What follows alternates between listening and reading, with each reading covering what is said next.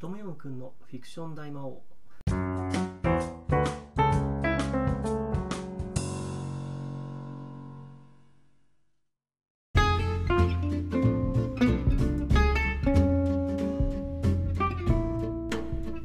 ヤムくんのフィクション大魔王。この番組はフィクション大好きトムヤムくん小説コミックなどのさまざまな物語についてそのストーリーを紹介して感想を述べたり考察をしていく番組です。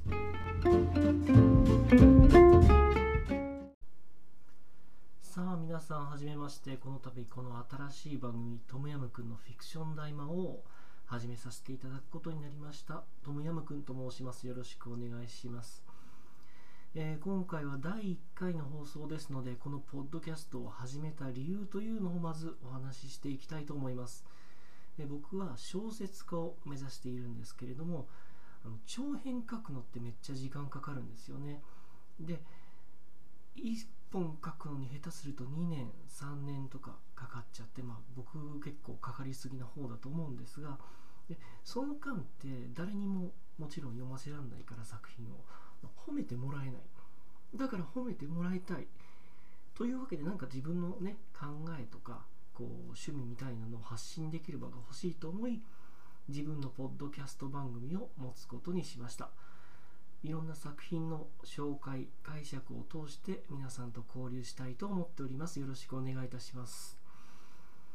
さて第1回の作品テーマなんですがえーやっぱり有名なものが最初はいいかなと思いましてこちらを選択いたしました。というわけで本日のテーマ「スター・ウォーズ」シリーズ新3部作。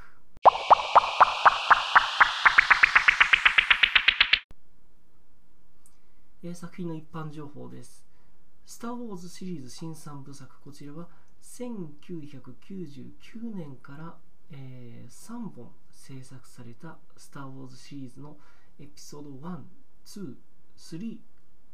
のことです。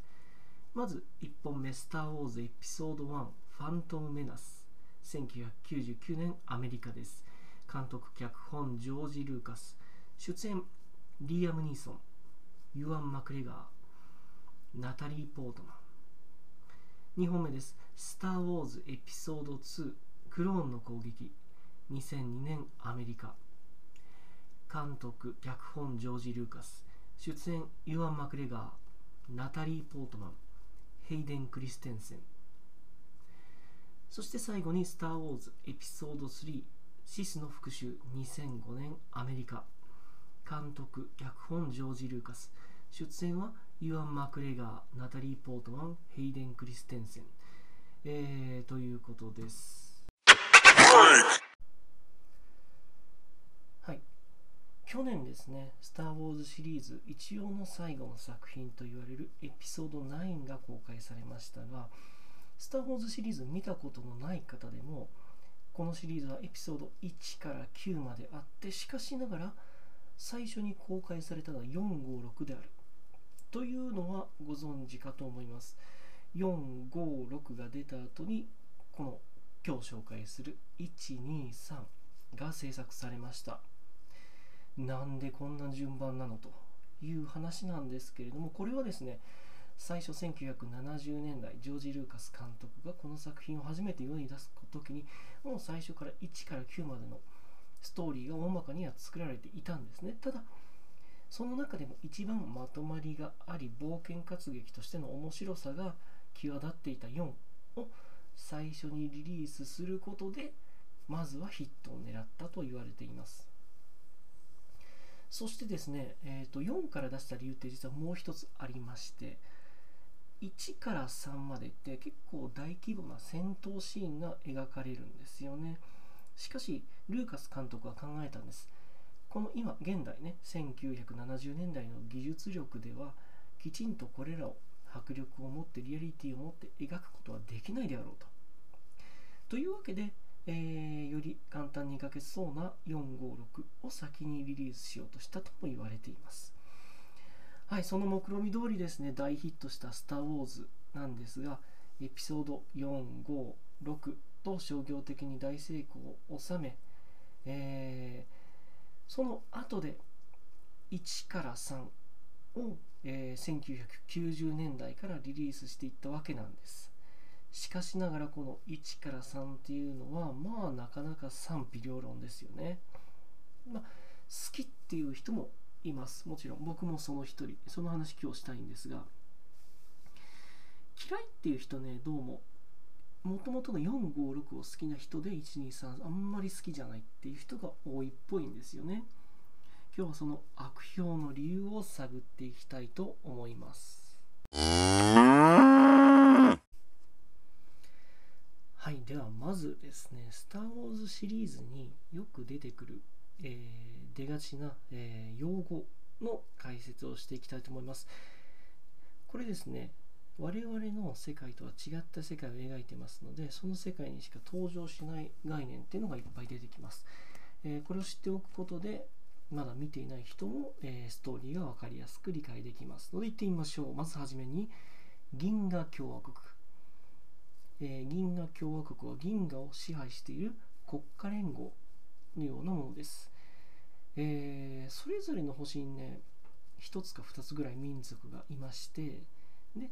えーまあ例えばそこに女王だったり首相だったりとか大統領がいたりするんですけれどもさらにその国家が連合を作って銀河共和国を作っているまあ連邦共和国的な感じの生態の国ですよね。次の単語いきます。元老院、えー元老院。銀河共和国を統治している国会のような機関で、まあ、それぞれ加盟している惑星から代表がおそらく送り込まれているという感じです。次。分離主義勢力、えー銀河共和国から独立しようとしている勢力のことです。そして次の単語は通商連合。通商連合。これは分離主義勢力の中心的な一派でしてなんか貿易で儲けている会社だか、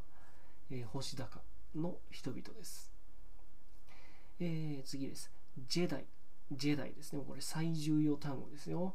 えー超能力っぽいフォースという力を使って銀河の平和を守っている騎士のことです。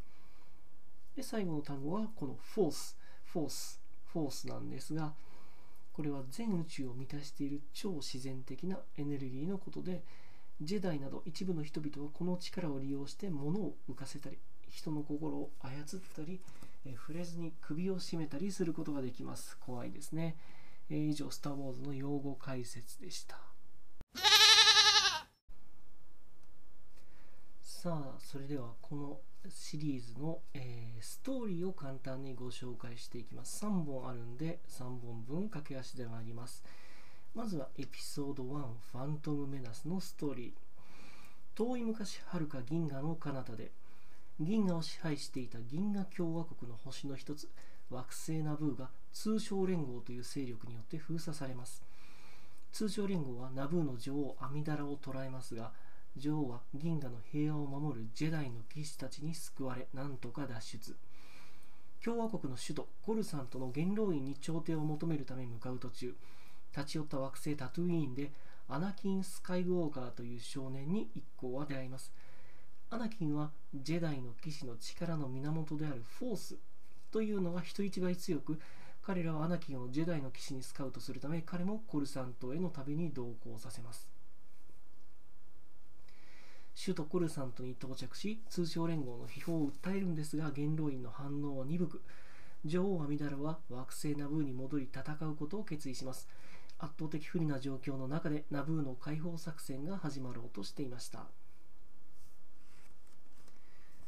では次の作品いきます。エピソード2クローンの攻撃。え前作エピソード1に描かれた時代から10年後。数々の惑星が元ジェダイの騎士ドゥーク伯爵率いる分離主義勢力によって銀河共和国からの離脱を表明します。銀河芸能院はもはやジェダイの騎士だけで銀河の平和を守れないと考え軍隊の保有の是非を検討していました。一方ジェダイの騎士オビワン・ケノービの弟子として成長していたアナキンは女王を引退し元老院議員となったパドメ・アミダラと恋に落ちます。しかしそれはジェダイの戒律に違反する行いでした。加えて幼い頃に別れた母親の死を悪夢によって予感したアナキンは任務を放り出して母を助けるため故郷の惑星タトゥインに向かいます。えー、時すでに遅く母は盗賊に拉致されアナキンと再会した直後命を落とします。盗賊を女子供ごと虐殺したアナキンはドゥーク伯爵の陰謀を調査していた師匠オビワン・ケノービからの救援要請を受けパドメと共に彼を助けに向かいますオビワンはドゥーク伯爵の恐るべき陰謀を察知したものの捕らえられていたのでしたしかしアナキンとパドメさえもドゥークに捕らえられ絶対絶命のピンチに陥るのですえ最後の1本です。エピソード3シスの復讐のストーリー。え分離主義勢力と銀河共和国の内戦は激しさを増していました。非常時ゆえに臨時に大きな権力が与えられていた元老院議長パルパティーンは、それゆえ銀河の平和を守ってきたジェダイの騎士たちとの関係も悪化させていきます。そんな中、ジェダイの騎士でありながらパルパティーン議長に目をかけられていたアナキン・スカイウォーカーは、時代の騎士たちから阻害され不満を募らせていきますかつて盗賊たちによって母を失ったアナキンでしたが今度は妻であるパドメ・アミダラが死ぬという予知夢を見ます。その予感に苦しむ彼にパルパティーン議長は闇の力ダークサイドを利用すれば妻を救えると説くのです。それによってパルパティーンこそこの大戦争を引き起こし共和国を脅かす張本人であったとしたアナキンでしたがパドメを救いたいという気持ちに屈し彼の配下になってしまうのでした。パルパティーンはジェダイが反乱を起こしたと称して彼らを虐殺。アナキンもそれに加わり幼いジェダイたちに手をかけてしまいます。アナキンの裏切りを察知した師匠オビワン・ケノービはついに彼を倒すことを決意するのでした。ではこのエピソード123がどういう評価を受けているのかというのをちょっとあのレッドのネットのねレビューサイトで、えー、ピックアップしていきたいと思います。エピソード1がどういう評価を受けているか、えー、前半の1時間はとにかく退屈何度もくじけたもう半分ですね、えー、半分退屈らしいです。次エピソード2とにかく会話が眠くなります。どのシーンでも何かを座りながら説明していることが多くどうしても退屈に感じてしまいます、うん、やっぱり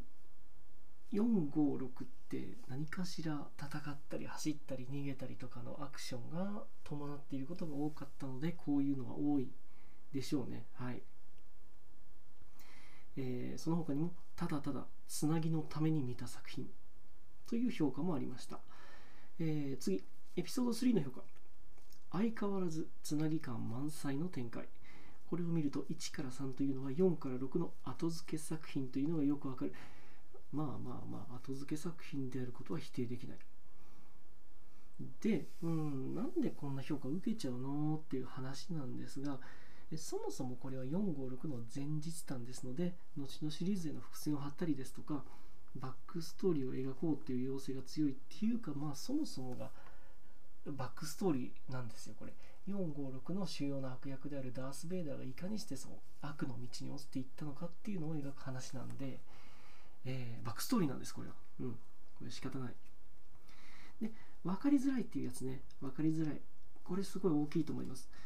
一番最初に、えー、発表された4の冒頭なんですけどもなんか悪者から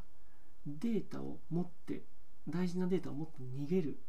えー、2体のドロイドっていう、まあ、小学生でもわかるストーリーで始まっているので対して、えー、エピソード1ってどう始まっているかっていうと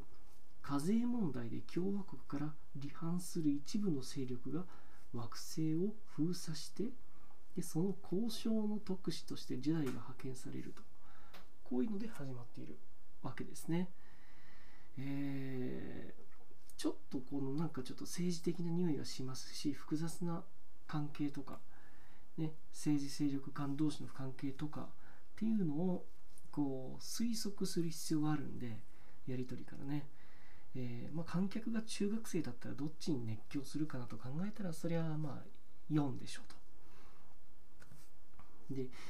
そもそもこういう小難しい話っていうのはあのスター・ウォーズのオープニングロールあるじゃないですか。最初にこうタイトルが出てその後の黄色い文字で宇宙の星々を背景に流れていくやつあれね。あれでそもそも「スター・ウォーズ」っていうのは細かい背景の説明とかしちゃって本編ではひたすら分かりやすいアクションとかね人間関係を描くっていうのがお家芸だったはずなんですよ。456では。で多分それも成功の要因の一つだったんですがそれをこの新三部作ではちょっとそのスタンス放棄しちゃってオープニングロールで描くような内容を本編でやっちゃったってところも不評の原因ではないかなと。でそもそも「スター・ウォーズ」っていうのは何で、まあ、分かりやすい話万人に受け入れられる話を目指してそれが成功してるかっていうとジョージ・ルーカスがねまず世界各国の神話とか研究したり研究本いっぱい読んだりとかしてどんな神話にも描かれる普遍的な方っていうのを、えー、なぞってそれをスペースオペラに仕立てたのが456なんですよね。えっと神話ってね皆さんギリシャ神話ローマ神話日本だとヤマタノオロチだったり稲葉の白ウサギだったりいろんなの知ってると思いますけどあれって例えば古代の日本人と古代のギリシャ人っていうのは、まあ、直接貿易なりなんなりしてたわけじゃないんですけど神話ってなんか似たものができちゃうんですよ。なんでかって言いますと神話って人から人へ口でね伝えられて何千年も洗練されていったものじゃないですか。そうすると自然と人間が理解しやすい面白がりやすい、えー、話になってしまって全然別の文化の神話も似通った部分が出てきてしまうんですね。すげえざっくり言いますと。でそういうものには普遍的な形っていうのがやっぱあるわけでそれを研究したのがジョージ・ルーカスそれを、えー現代的なスペースオペラに仕立てたのが「スター・ウォーズ456」だったわけですよ。でなのにもかかわらず123ではそれにその旧3部作に対して伏線を張ったりバックストーリーを描いたりとかいうのをやるために作ったのが新3部作なんでまあなんかいくら面白くしてもやっぱり456と比べられちゃうと弱いよねっていうのはありますよね。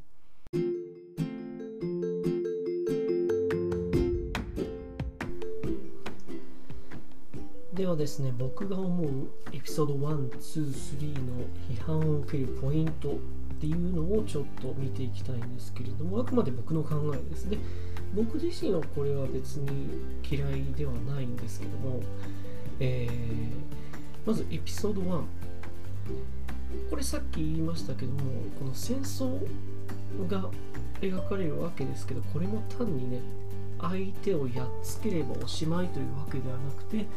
外交交渉の一環として戦争戦闘が行われるんだけれども元老院での議論も、えー、大事な要素ですよっていうお話でまあ実際戦争ってそういう側面が現実の世界では大きいと思うんですが、まあ、やっぱりエンターテインメント映画ことに456を、まあ、好きだった人には分かりづらいのかもしれないあるいは分かってもそれを求めていないよって思われちゃうのかもしれないですね。はいえー、逆にクライマックスでですね2対1のライトセーバー戦が行われるわけですよライトセーバーの光る剣の戦いですねあれ多分僕が考えるに456の中では大体1対1での戦いしかなかったはずなんですね。で、えー、2対1っていうのはオビワン・ケノービクワイガンジンという2人のジェダイの騎士が、えー、敵シスであるダースモールと戦う。またそのダースモールもね単に単なる普通のライトセーバーじゃなくてその塚の先の両側から刃が出てるやつね赤いやつ、まあ、検索してもらえば分かると思うんですけどあれで戦うわけですよ。あれは多分当時目新しかったんではないかなと思います。でそれを言っちゃうとエピソード2もですねあれジェダイの集団戦があるんですね。ロボットたち集団何百体ものロボットたち対何十人ものジェダイたちがなんか日本のあの戦国時代の大河ドラマで描かれるような合戦みたいなノリで戦うっていう、まあ、あれもちょっと熱かったですね。はい。でエピソード2これもですねあのー、まあまさかのラブストーリーがかなりメインに出てくるという、うん、456でもハンソロとレイヤのラブストーリーっていうのはあったんですけれどもどちらかというとなんかこう盛り上げる賑やかしのためのエピソードっていう側面が強かった。っていうかそもそも主人公であるルークと、えー、ヒロインのレイヤがくっつかないという展開でそこはちょっと巧妙に回避されてたんですよね。王道のラブストーリーをメインで描くっていうところを、はい、しかしエピソード2では主人公アナキンとバドメ・アミダラの恋愛がかなりメインの位置で描かれているという、えー、いうのも違和感を持つ人は持ったんじゃないかなと思います。あとはまああれですよね。やっぱり主人公が女子供を虐殺してしまうっていうシーンがあるアナキン、まあ、これもダース・ベイダーになる重要な伏線とはいえ、うん、あまりこう好意的には受け止められなかったんじゃないかなと思います。さあそしてエピソード3の批判を受けたであるポイント。これまでの1、2、まあ1は違うか、2はそうでしたね。なんですが、そもそもこれ悲劇なんだということで、見終わった後にこう手放しでは喜べない展開ですよねやっぱり。主人公がダース・ベイダーになっちゃうという。でここでも分かりやすい善悪が善悪の両サイドが戦って善が勝ってめでたしめでたしっていう感じではなくてあの政治的クーデターが描かれる悪者の側からのね。で議会を巧みに操って戦争を自ら自作自演で起こしてそれによってクーデターを行うっていうパルパティーンの話がメインストーリーとして描かれると。はい。まあ、ただこのエピソード3っていうのは123の中では比較的評判が良かったです。やっぱりアナキンがダース・ベイダーになるその瞬間を、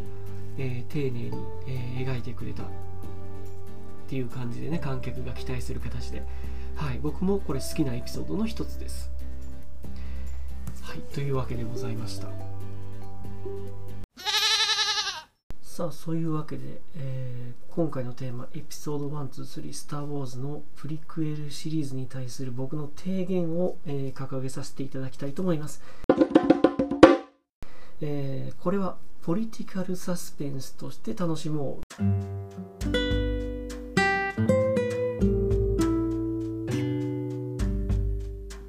というわけですね、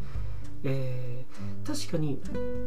旧三部作456というのは神話をモチーフにしている。だからルークがお姫様を助けることができるのかあるいはルークが父親をダークサイドから救うことができるのかということだけ追いかけていれば理解できたわけです。しかしながら123はアナキンのストーリーに加えて、えー、元老院および時代評議会のストーリー。っていうのを両方踏まえていなければできない。だからまあ敵がつければ OK とかお姫様救い出せれば OK という神話的ストーリーではないんですねこれは、えー、ではなくて各勢力の対立構造とかを踏まえながら主人公の運命を応援しなくてはいけないんです。もうこれは、えー、ポリティカルサスペンス政治的なストーリーなんです。はい。えー、でこれを踏まえて僕がこの123で皆さんに注目してほしいポイントを、えー、申し上げていきます。まずポイント1、えー、これ見どころはですねアナキンがダークサイドに落ちていく過程っていうのもあるんですけどもやっぱりパルパティーンが巧みに権力権力をね掌握していく過程。銀河帝国ができる過程ではないかと。はい。特にこのことをすごい象徴的に描いているのがジェダイの集団戦だと思うんですよ。エピソード2のね。はい。ジェダイが集団で戦うのって多分エピソード1から9の9作品の中でこれだけだと思うんですよ。まあジェダイの数がそもそもそんないないっていうのもありますけどね。はい。エピソード、えー、4以降は。でそもそもですね皆さんあのシーザーとかナポレオンとかヒトラーとかがどうやって権力を掌握したかっていうことを思い出していただきたいんですよ。みんな国家の危機であるということを掲げて人民を煽ってですねじゃああんたに権力を集中させようぜっていう感じで権力が集中したヒトラーなんかまさしくそうですよねあれは、え、民主的に選ばれた独裁者だっていうのが、まあ、歴史の授業で習ったと思うんですけれどもあの話まんまパルパティーンでやっちゃってるわけですよ。大戦争が起こってジェダイも裏切って共和国が腐敗してるから一人に権力を集中させなきゃいけない。じゃあ私を皇帝にしてくれ。で議会に行ったら大賛成。ででもパドメ・アミダラだけはそのことを悲劇的に捉えていた。彼女がその銀河帝国の成立皇帝の即位を見た時何と言ったか、えこれで自由は死んだわ万来の拍手の中でね、えー、これはまさしく、えー、ヒトラーシーザーナポレオンなどのこれらの歴史的事実を踏まえた発言ですよね。はい、でこのことがまあ現実の世界こっちの銀河で生きている我々にも警鐘を鳴らしているわけです。うん。はい、でちょっとマニアックなこと言っちゃうと古代ギリシャかなんかで生態循環論っていう理論を唱えた人々がいましてこれ何かっていうと政治体制っていうのは民主性があって選手制自分がが権力者だってこう、えー、そんな資格ないのに言っちゃう。ような人の政治があってその後訂正になっていく、えー、っていうことが、まあ、他にも貴族性とかあるんですけども王政とかね。っていう政治体制が同じ順序でぐるぐる繰り返すんですよ。歴史っていうのは。みたいなことを言ってた人々がいるんですよ。その民主制が選手制になって、えー、訂正になるっていうこの部分を明らかに踏まえて描いていますね。はい、ただやっぱり、まあ、今の日本とかまさしくそうなんですけどこの混乱の時代ってなぜか人々は、まあ、なぜかっていうか独裁者を求めてしまうんですよ。強いリーダーが現れてこの混迷の状況を変えてくれるんじゃないかっていうね。この人間の心の弱さっていうのを見事に描いた作品ではないかなと思います。エピソード123は。はい。で次に、えー、ポイント2、えー、超人的なヒーローだったジェダイが政治力を要求される場面ではこの力を持ち得なかったってとこを描いてるんではないかなと思いますエピソード3で、えー、ジェダイが反乱を起こしたっていうお面を着せられてえー、それを大義名分にしてパルパティンはジェダイを虐殺していくわけですよ。はいまあ、あの場面がもう悲しくて悲しくて仕方ないですね。えー、アナキンがダース・ベイダーになるのと同じぐらいの悲劇的なトーンであれが描かれるわけですけども、え、そもそもその前のエピソード2でさっきも言いましたがジェダイが集団で戦っていた。にもかかわらずあれヨーダが助けに来たからいいんですけどもうほぼ負けてるわけですよ。何百体もいる。ドローンドローンじゃないわ。ドロイドに取り囲まれて降伏勧告されていやー絶対降伏しねえぞ。最後の一人まで戦おう。戦うぞみたいになったとこにヨーダがクローン兵を率いて現れた。で結局あれってどんなに超人的な力を持った時代であっても物量には勝てない。ドロイドって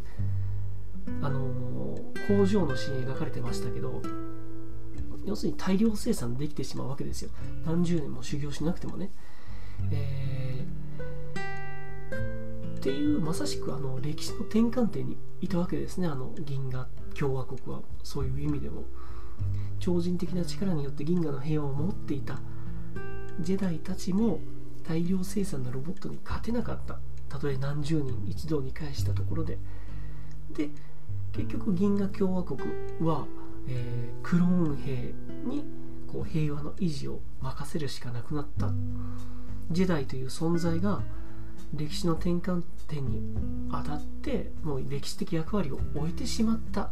あの悲劇をエピソード2の集団戦は描いているわけですね。はい。最後ポイントその3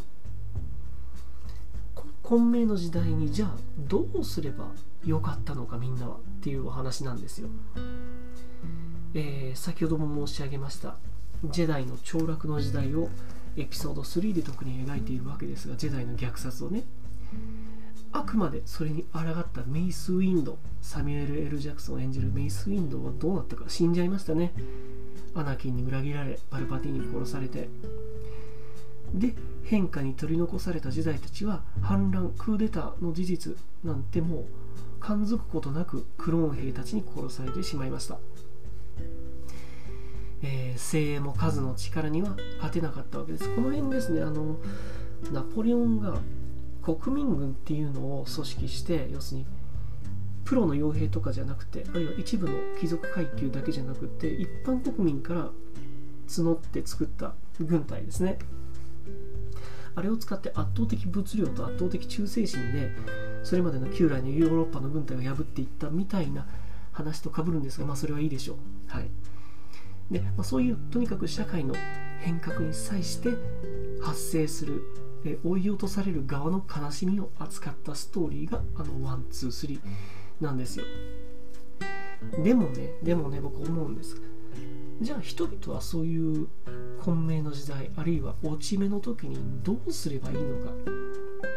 メイス・ウィンドウのように死にたくなければ。あるいは本その他のジェダイのように死にたくなければどうすればいいのか、えー、そのお手本をヨーダとオビワンに求めることができます、うんまあ、彼らは、まあ、生き残ることができた。っていうのもあるんですがそれは単にこう戦闘力とか先を見越す力とかがものを言ったわけですけどでどうしたの？その後。ただ逃げただけじゃないですね。ルークとレイヤーをそれぞれかくまってまああのオルデランの誰でしたっけ？オーガナ議員にレイヤーを預け、えー、ルークはオビワンがタトゥーインに連れ帰って次の世代を育てたんです。でその次の世代は見事エピソード456で大活躍して帝国を倒してくれたんですよ。パルパティーンを倒してくれた。はい。というわけで、えー、この混乱する現代社会で我々がどう生きればいいのか。もう絶対に勝てない。耐え忍ぶしかないってなった時にどのように、え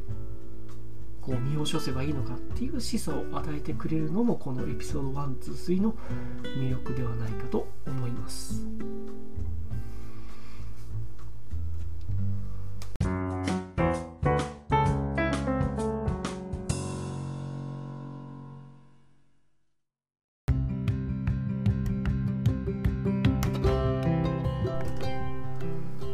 はい、というわけで、えー、お送りいたしました、えー、トムヤムくんのフィクション大魔王第1回スター・ウォーズプリクエルシリーズ。去年ですね、えー、エピソード9が公開されまして、まあ、やっぱり9がどう終わるのかってことに注目が集まりました。それとともに456を振り返って見た人とかも多かったと思うんですがその影に隠れがちなエピソード123もぜひ、えー、見直していただければ嬉しいと思います。あのお家にいる時間も多くなっていることですしね。はい。